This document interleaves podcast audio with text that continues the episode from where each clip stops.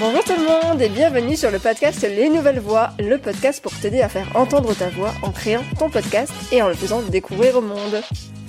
Je suis Anastasia DeSantis, créatrice de Podcast Stories, mon entreprise d'accompagnement à la création et au développement de podcasts, mais également productrice du podcast De Vraie Vie et coproductrice de Les coulisses du podcast. Les Nouvelles Voix a pour but de te donner des clés, des conseils et de l'inspiration pour utiliser le podcast comme un outil pour partager ton expertise ou ta passion, prendre la parole sur un sujet qui te tient à cœur, ou encore pour développer ta marque, ton business en créant une relation privilégiée avec tes auditeurs et auditrices.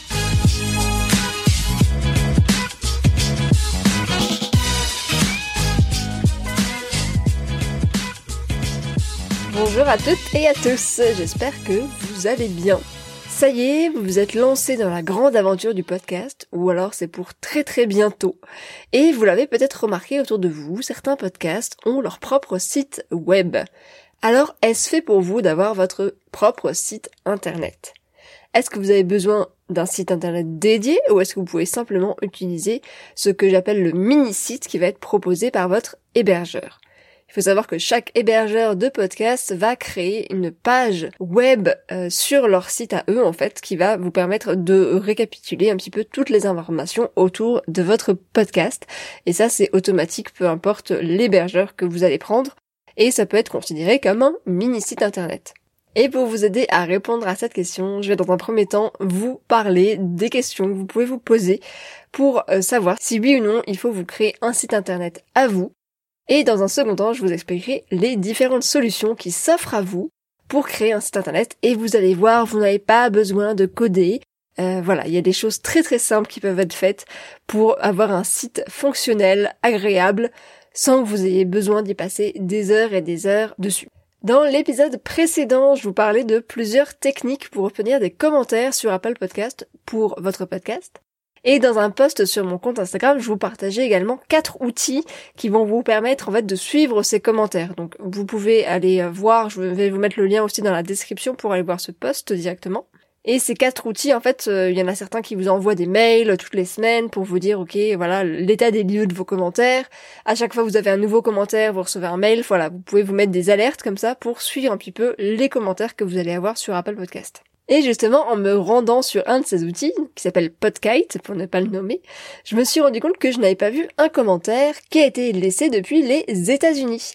Parce que oui, Apple Podcast, en fait, quand vous vous connectez depuis la France, par exemple, vous n'allez pouvoir voir uniquement les commentaires qui ont été laissés depuis la France. Donc vous ne voyez que les commentaires laissés dans le pays où vous vous trouvez. Donc je sais que pour De Vraie Vie, par exemple, mon podcast où je parle plutôt à des voyageuses, euh, c'est un outil qui est hyper utile parce que ça m'a permis de voir que j'avais des commentaires en Espagne, en Italie, aux États-Unis, etc. Et ça, je peux pas le voir si je me rends simplement sur l'application Apple Podcast. Et donc ce commentaire, c'est celui de Anne Fleur qui dit Bravo et merci Anastasia. Ce podcast est une ressource indispensable pour lancer son podcast, mais offre aussi une belle dose d'inspiration et quelques piqûres de rappel parfois nécessaires à d'autres podcasteurs comme moi. Bravo Anastasia et très heureuse d'être ton premier review aux États-Unis. Et oui, effectivement, du coup, moi je l'avais complètement loupé ce commentaire. Donc euh, merci à cette application de m'avoir permis de me rendre compte que j'avais ce commentaire de Anne Fleur. Et merci beaucoup Anne Fleur. Euh, je vous invite d'ailleurs à aller suivre son travail parce que Anne Fleur aussi une fan de podcast. Elle en a créé trois aussi, dont French Expat qui fonctionne très très bien.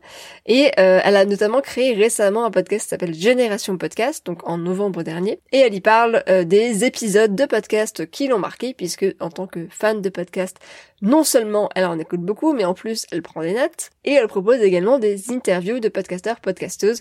Donc allez jeter un œil et une oreille si c'est quelque chose qui vous intéresse. Mais si vous êtes là, ça devrait vous intéresser.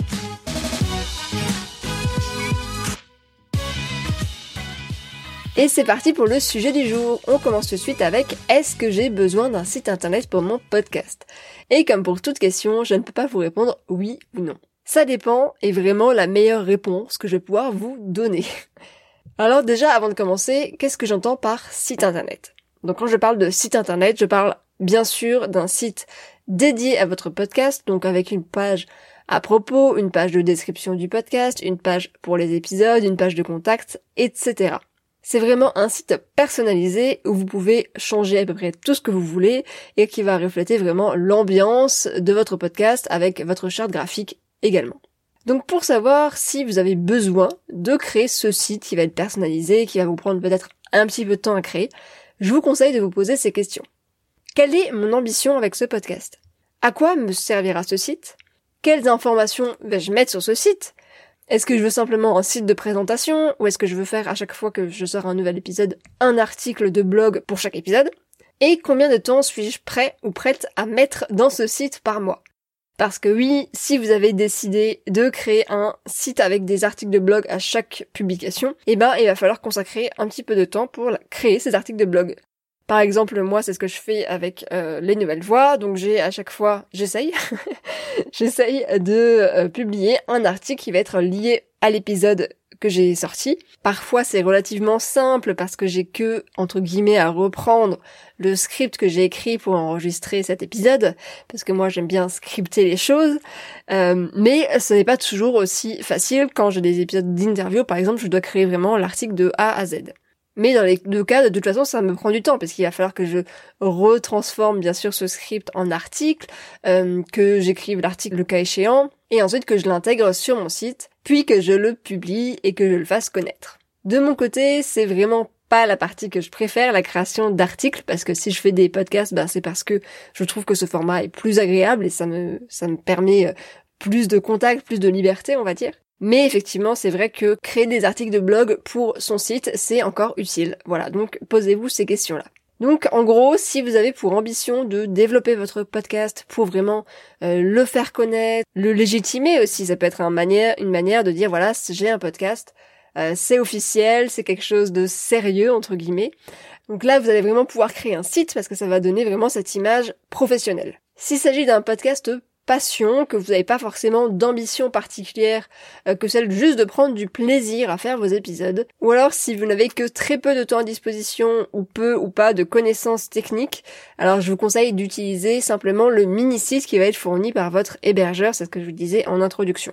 Donc que vous soyez sur Ocha, Podcastix, Encore, Acas, etc., tous ces hébergeurs vont vous créer une page dédiée à votre podcast.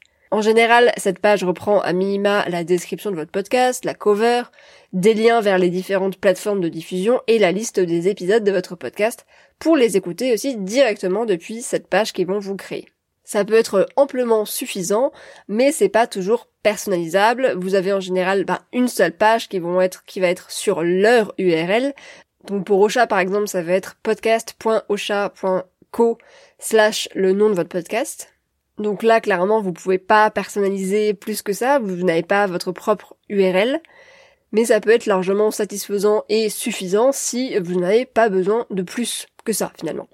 La seule chose que je pourrais vous recommander de faire qui va pas vous prendre énormément de temps, euh, ça pourrait être en fait d'acheter un nom de domaine lié à votre podcast et en fait de créer une redirection de ce nom de domaine vers ce mini-site. Ça prend vraiment que très peu de temps et ça vous permet en fait de donner quand vous donnez l'URL, euh, je sais pas, à vos auditeurs, auditrices, euh, à des journalistes éventuellement, et eh ben de donner un lien qui vous appartient. Donc ce nom de domaine qui va ensuite rediriger vers cette page de votre hébergeur. Donc pour acheter un nom de domaine, vous pouvez vous rendre sur Yonos, euh, il y a d'autres exemples sur OVH, etc. Donc là, vous avez nom de domaine et en général hébergeur. Vous, ce qui vous intéresse, c'est uniquement le nom de domaine et ça coûte en général moins de 10 euros par an. Après, ça dépend vraiment des noms de domaine, mais euh, vous pouvez vous rendre sur n'importe quel site, taper euh, nom de domaine, vous allez cliquer sur le premier lien vous testez une URL et puis vous avez en dessous la grille tarifaire en fonction si vous voulez un .com, .net, .fr, .co, etc. Pour créer une redirection, je vous donne rendez-vous sur Google Domain, où vous pouvez aussi acheter d'ailleurs votre domaine, votre nom de domaine, qui va vous permettre en fait de mettre un lien de redirection euh, du domaine que vous venez d'acheter vers ce mini-site. Donc je sais pas si c'était très clair, donc je vais vous donner un petit exemple. Donc exemple, j'achète le nom de domaine euh, myfavoritepodcast.com même si je pense que je n'ai pas testé, mais je pense qu'il est déjà pris. Je fais ensuite derrière une redirection de ce, cette URL vers mon mini-site, donc ma page de mon hébergeur. Et si quelqu'un en fait tape cette adresse, ou alors sur les plateformes de recherche comme Google, euh, si euh, c'est euh, cette URL qui va arriver en premier, eh bien vous allez être redirigé en fait vers le mini-site de mon hébergeur. Donc vous n'avez pas besoin de vous créer un site complet, d'avoir un hébergeur de site web, puisque vous avez déjà ce mini-site. Ensuite, si vous avez déjà un site internet, par exemple pour votre business, et que votre podcast est lié à votre business, là, vous n'avez pas besoin de créer un site internet à part. C'est la même chose d'ailleurs pour les comptes Instagram. Vous pouvez utiliser un seul compte Instagram, vous allez publier du contenu euh, podcast sur ce compte. Euh, et là, vous pouvez simplement en fait vous créer une page sur votre site internet existant. Donc sur cette page, vous allez pouvoir mettre euh, des informations du podcast, donc la présentation du podcast, des liens vers les différentes plateformes d'écoute, une image de votre cover, des exemples d'épisodes ou des recommandations d'épisodes. Et si vous avez une partie blog, vous pouvez aussi réutiliser votre contenu podcast. Donc c'est ce que je vous expliquais. Au lieu de créer des articles de blog d'un côté et des épisodes de podcast de l'autre, tout simplement vous réutilisez vos épisodes de podcast pour les transformer en articles de blog pour ne pas euh, bah, créer double de contenu parce qu'on est quand même dans une ère où on est à la création de contenu en permanence, ce qui prend quand même pas mal de temps, il faut le dire. Donc voilà, n'hésitez pas à réutiliser le contenu que vous avez déjà créé. Alors maintenant, si les solutions que je vous ai euh, citées, donc si vous n'avez pas de site web déjà, si votre mini-site ne vous convient pas vraiment, qu'est-ce que vous pouvez faire? Eh bien, vous pouvez tout simplement vous lancer dans la création de votre propre site. Donc là, comment faire pour créer mon site internet? Donc là, vous vous dites peut-être, euh, attends, attends, parce que moi, j'y connais rien du tout. Euh, clairement, ça me fait peur de créer mon site internet. J'ai pas le temps, j'ai pas l'envie. Enfin voilà, bref, plein de choses. Et euh, je vais vous rassurer, pas de panique. Il y a des solutions pour vous en fonction de votre situation. Donc dans cet épisode, clairement, je vais pas vous détailler comment on fait, je vais pas vous détailler tous les détails euh, de ce qui existe. Je vais vous dire les grandes lignes, mais ça va déjà vous permettre de savoir quelles sont les étapes, les grandes étapes à faire pour créer un site internet. Et après, il existe plein plein de contenus sur internet, des vidéos, etc. L'étape numéro 1, ça va être de vous inspirer. Donc allez sur des sites internet de vos podcasts favoris et commencez à noter en fait quelles rubriques sont présentes sur ces sites. Bon, en général, vous allez retrouver une page d'accueil, une page de présentation du podcast avec des liens vers les plateformes d'écoute. Une page épisode aussi qui regroupe l'ensemble des épisodes du podcast, une page à propos, donc là c'est vraiment une page pour vous présenter vous, qui, qui est le créateur ou la créatrice du podcast, et éventuellement une page de contact avec vos coordonnées, etc., un formulaire de contact, ce genre de choses.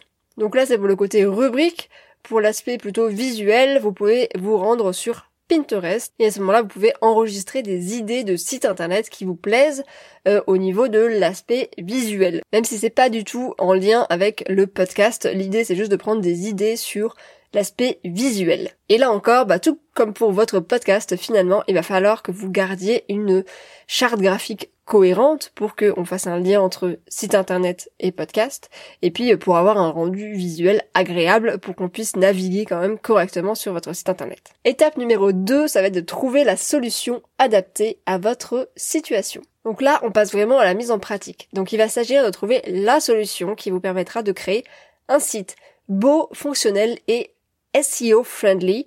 Donc SEO friendly, ça veut dire que vous allez pouvoir retrouver facilement votre site sur les moteurs de recherche comme Google, Ecosia, Bing, euh, etc. D'ailleurs, je ne sais pas s'il y a des gens qui utilisent vraiment Bing. Si on dit Bing, Bing, je ne sais pas. Euh, voilà, en gros, c'est toutes ces plateformes-là. Donc situation numéro 1, vous avez un budget consacré à la réalisation de votre site. Et ça, c'est vraiment la meilleure situation, forcément, parce que si vous avez un budget, une enveloppe, eh ben, vous allez pouvoir déléguer ça complètement, faire confiance à un ou une pro, et ne pas avoir à vous embêter du tout avec la conception de votre site internet. Donc à ce moment-là, vous allez parler de votre projet avec euh, cette personne que vous allez choisir. Ça peut être un freelance. Vous pouvez en trouver bah, simplement sur Instagram. Il y a aussi des sites euh, comme Malte, par exemple, qui regroupent un ensemble de freelances qui peuvent vous aider là-dedans. Et vous allez pouvoir voir ensemble bah, combien peut coûter finalement la réalisation de votre site en fonction de ce que vous attendez. Donc vous allez pouvoir voir avec elle ou il euh, s'il se charge simplement d'implémenter votre site techniquement et vous, vous allez donc vous charger de créer les pages et le contenu. ou s'il se charge de créer le site de A à Z, euh, même si c'est toujours vous qui allez devoir apporter le contenu, donc les textes, les images, etc. Mais à la fin, vous allez avoir vraiment un site euh, clé en main. Alors combien ça coûte de déléguer la création de son site internet? Donc là encore, tout dépend de la personne à qui vous allez demander, de son expertise et de ce que vous vous attendez de ce site. Pour vous donner une grosse fourchette, euh, c'est plutôt une fourche, euh, comptez entre 500 euros et 3000 euros. Voilà, c'est très euh, large, mais effectivement c'est pour vous donner une idée. Là encore, c'est en fonction de plein de critères différents. Situation numéro 2, vous avez un tout petit budget ou pas de budget du tout. Donc à ce moment-là, déléguer la création du site internet, eh ben c'est pas pour vous parce que forcément ça va vous demander un budget. Donc comment faire si vous n'en avez pas du tout? La solution est toute simple, ça va être de le faire vous-même. oui, oui, oui, c'est tout à fait possible. Mais là encore, pas de panique, je vais vous proposer deux solutions et vous verrez ce qui est le plus adapté à votre situation. Donc la solution numéro 1, c'est de créer votre site sur wordpress.org. J'insiste parce qu'il y a un wordpress.com également. Donc là, je parle bien de wordpress.org, qui est une solution euh, plutôt adaptée si vous êtes à l'aise en informatique, on va dire, ou que vous euh, pouvez apprendre vite et bien, ou tout seul en tout cas. Pour ça, il existe plein de formations sur la création de sites ou de vidéos YouTube. Je vous invite vraiment à aller euh, jeter un œil. C'est une solution qui peut faire peur au début, mais avec une formation, franchement, c'est pas si compliqué que ça. Il existe aujourd'hui des solutions pour vous faciliter la vie euh, et créer un site. Euh, il y a plein de gens qui, qui le font eux-mêmes, il n'y a pas de souci avec ça. Donc avec quelques longues heures de visionnage, vous devriez avoir toutes les infos nécessaires pour créer votre site. Donc combien ça coûte?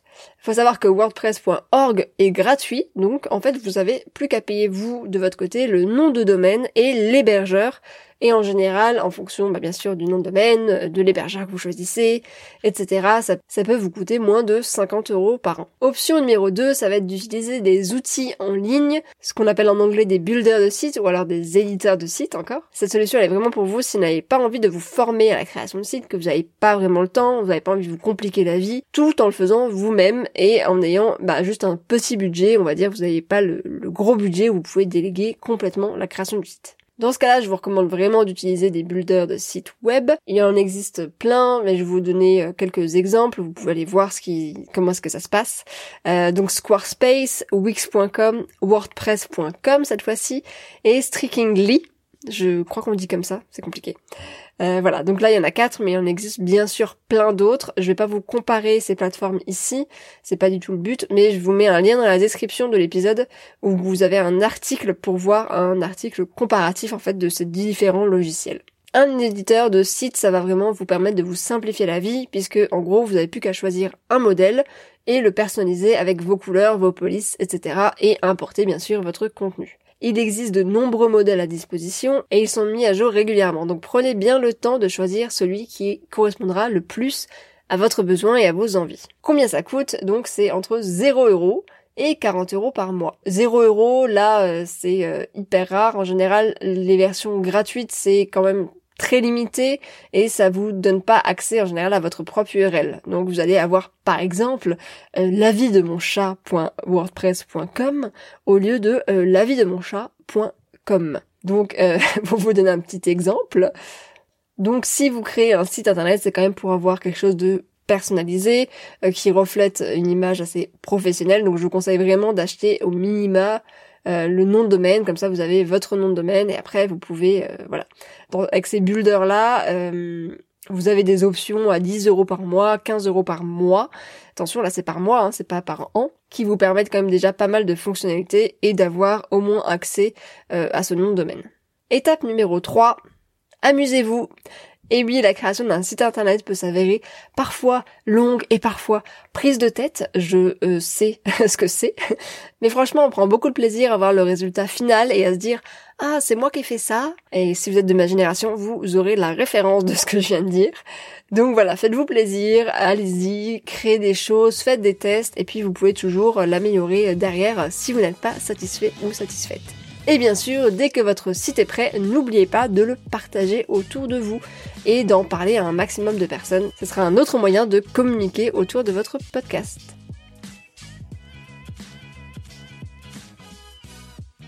Voilà, maintenant vous savez si vous avez besoin d'un site internet pour votre podcast ou non, et par où commencer pour le créer si tel est le cas. J'espère que cet épisode vous a plu. Moi je vous donne rendez-vous la semaine prochaine pour cette fois-ci une interview d'une podcasteuse à ne pas manquer comme d'habitude. N'oubliez pas de vous abonner pour ne pas manquer cet épisode et de me laisser des petits commentaires sur Apple Podcast, ça fait toujours plaisir.